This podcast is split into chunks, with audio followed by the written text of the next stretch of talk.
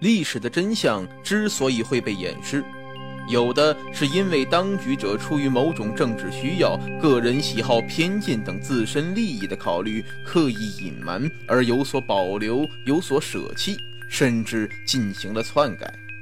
有的是因为年代久远，相关人证物证被岁月所尘封，使得史料缺失，许多细节被覆灭；有的是因为受人类当前的认知能力和科技水平所限，而不能完全得到合理的解释等等。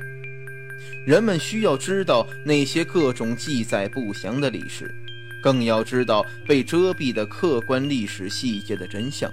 让被歪曲或颠倒的历史面貌还原，让被尘封的证据得以再现，让历史遗存得以重新认识，得到新的阐述或评价。那么，就请与我一起揭开历史的真相。欢迎收听由韦一笑为您播讲的历史疑案。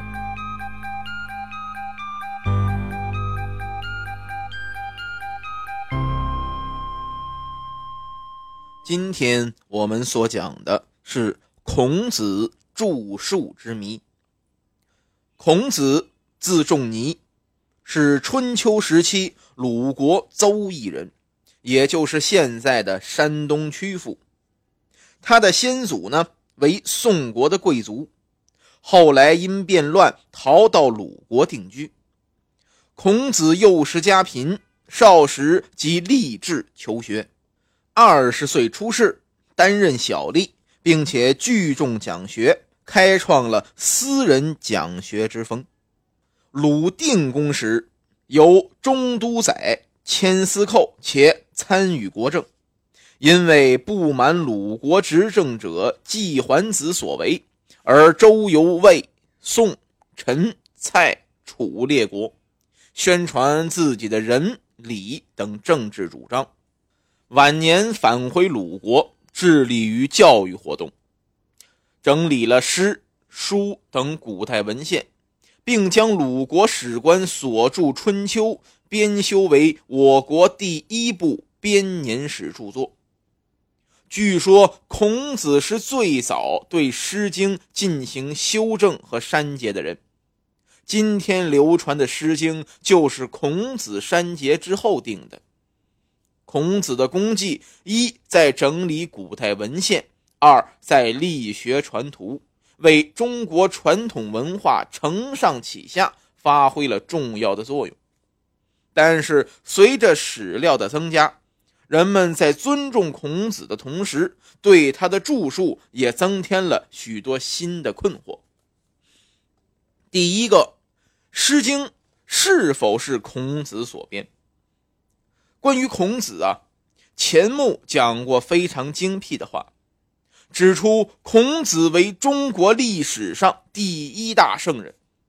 在孔子以前，中国历史文化当已有两千五百年以上的积累，而孔子及其大成。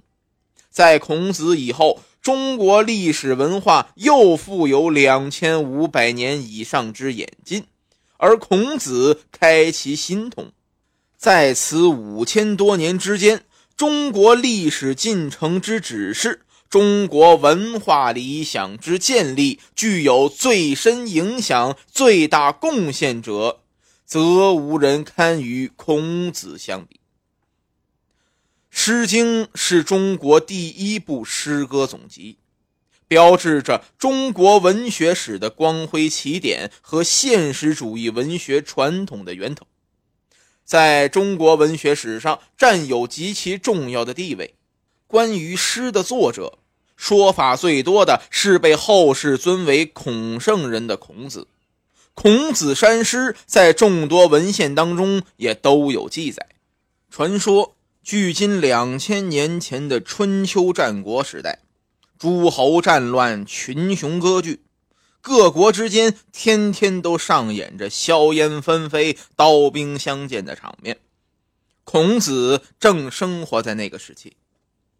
为了传播自己的政治文化信仰，他不辞辛苦，风尘仆仆地带着诸多弟子周游列国，一路上吃尽了各种苦头。但他的理想在鲁国行不通，到齐国也碰壁，到陈蔡等小国就更不必说了。他到了魏国，被魏灵公供养，住了较长时间。到了六十九岁时，才回到鲁国，目睹了统治者的荒淫无道，转而从事诗书礼乐等六经的整理工作，将精力都用于教育和整理古代文献。传说那时候礼崩乐坏，人们谈诗的风气早就很弱了。但孔子却十分重视诗的言志和交谈两种用处，认为诗是贵族阶层必不可少的教育科目。当时流传的诗大部分是王官采诗，采诗是指周王朝派出专门的使者，在农忙季节到各地采集民谣。由周朝官史整理后给天子看，目的是了解民情。但这些诗有好有坏，甚至有造反和淫乐的成分。为此，孔子把三千多篇古诗做了大量的删减，只留下三百零五篇，强调不学诗无以言，强调咏诗要使之四方而能专对。孔子不但要求弟子学诗，还要求在言志和交谈两方面能够熟练的运用。先秦时，人们把孔子删过的诗集称诗或者诗三百；汉朝时，儒家将其奉为经典，称为《诗经》，沿用至今。《诗经》收入了三百零五篇诗。另有六篇只存题目而无内容，作生诗。这样实际存在着三百一十一个题目，三百零五个诗篇。这些诗歌分为三部分：风诗一百六十首，雅诗一百零五首，宋诗四十首。现在我们看到的《诗经》的内容十分丰富。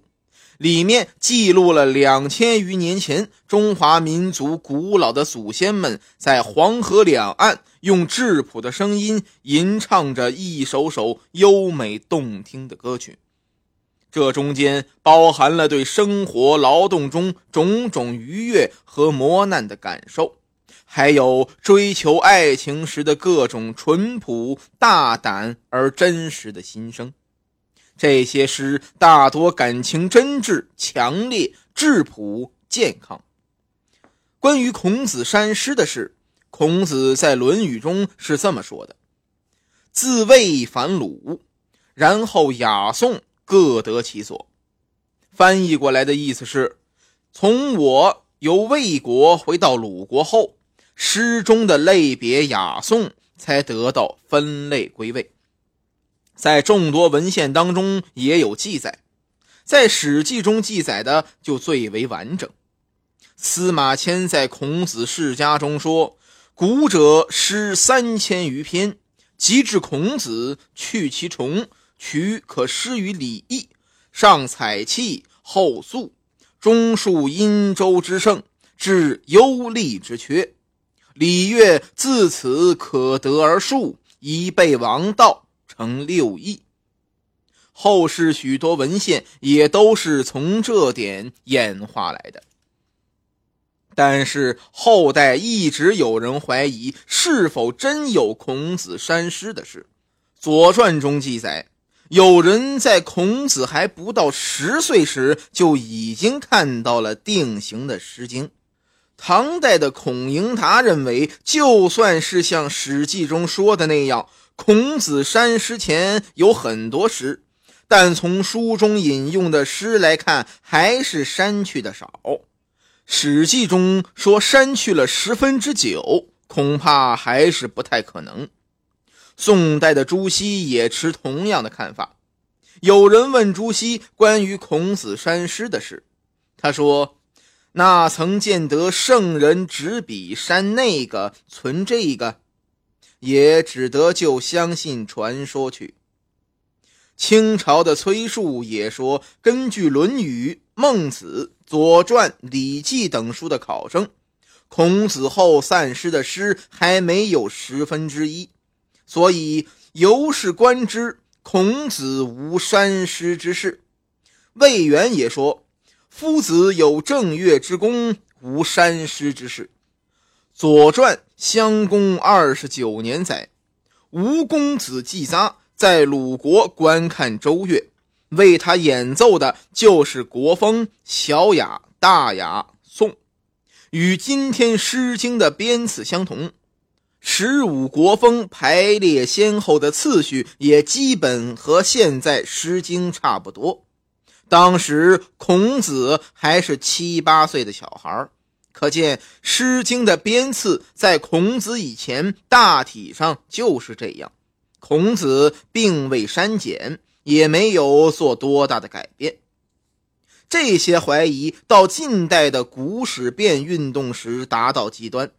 钱玄同甚至从根本上否认孔子与六经之间的关系。钱玄同在一九二三年在《答顾哲刚先生书》中认为，孔子无删述或制作六经之事，诗书。礼、易、春秋本是各不相干的五部书，六经的配成当在战国之末。钱玄同以怀疑儒家经典奠定了他在中国历史学的地位。古史辨运动对于儒家经典的怀疑，可以说是对两千多年来中国文化、学术。政治的核心部分，具有神圣不可侵犯性质的经，它的最后一击。但遗古学派非圣无法，荒经灭古，虽然适应了时代的要求，却又在遗古过程中产生怀疑过头的倾向。但钱玄同的看法也可以作为对孔子删诗的又一挑战。总之。《诗经》编者是谁，直接关系着《诗经》在整个儒学系统中的定位问题和渊源问题，有待后世进一步解答。那么，孔子著《春秋》有没有这件事呢？《春秋》是流传下来的，迄今为止我国最早的一部编年体史书，也是儒家的主要经典。人们谈论春秋时，往往提到孔子，但是春秋到底是不是孔子所作，人们对此就有不同的看法。一种观点认为，春秋是孔子所作，他最早由孟子提出来。孟子认为，春秋时社会动荡，各种邪说暴行屡屡出现。孔子乘春秋而乱臣贼子惧。现代学者指出，孔子之所以作春秋，一是因为内乱，一是因为外患。孔子作春秋以正名分，给诸侯大夫以严正的褒贬，从心理上来钳制他们，以安定天下秩序，恢复周王朝的权力统治。同时达到尊王攘夷的目的。另有一种观点认为，《春秋》不是孔子所作，不过是由孔子整理而成。有的学者指出，孔子是我国历史上第一个创办私立学校的教育家。他为了能更好的讲学，搜集鲁、周、宋、齐等故国文献，重加整理编次。形成易、书、诗、礼、乐和春秋六种教本。孔子对他们的内容虽有删减，但态度是信而好古，也就是尽量保持原有的文字，包括原来的史事内容和表达风格。司马迁在《史记·孔子世家》中说：“子曰：‘夫乎！夫乎！’”君子病末世而名不称焉，无道不行矣。吾何以自见于后世哉？乃因《史记》作《春秋》，上至隐公，下启哀公十四年，十二公。据此说法。《春秋》是孔子根据鲁国和周王室以及其他诸侯国的史官的记载，对其略加修改编写成的一部简要史书。《春秋》中的一些字句都是沿用以前史官的写法，而并非孔子的创造。还有一种观点认为，孔子根本没有著作或修订《春秋》。五四以后，钱玄同主张此说。他认为六经，也就是诗、书、易、礼、乐、春秋，并没有孔子改动的痕迹。春秋应该是鲁史旧文，其中如郭公、夏武之类，都保存了原来的缺减，只不过在长期传写流传中，难免会有改动。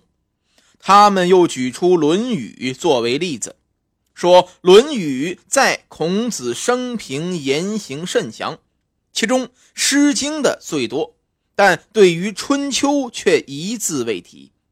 孔子时代，《春秋》还是鲁国秘藏的国史，孔子不可能也没必要对这本秘藏的国史进行改编。有的学者则根据《春秋》记载孔子生年和卒年，认为孔子修《春秋》的说法是不成立的，因为他不会自称孔子，又不能写出自己的卒年。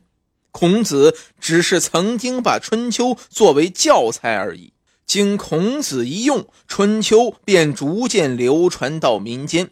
然后再由孔门弟子一代一代的传述下去，《春秋》不是一时而成或出于一人，而是由鲁国史官们在两百多年的时间里陆续编纂而成的，从而出现了一些前后风格、笔调不太一致的地方。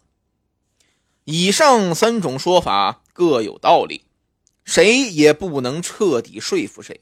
遂成文史上的又一桩公案，但是不论春秋是否为孔子所作，都不会削弱孔子作为文化伟人的地位和春秋作为古籍的不可估量的研究价值。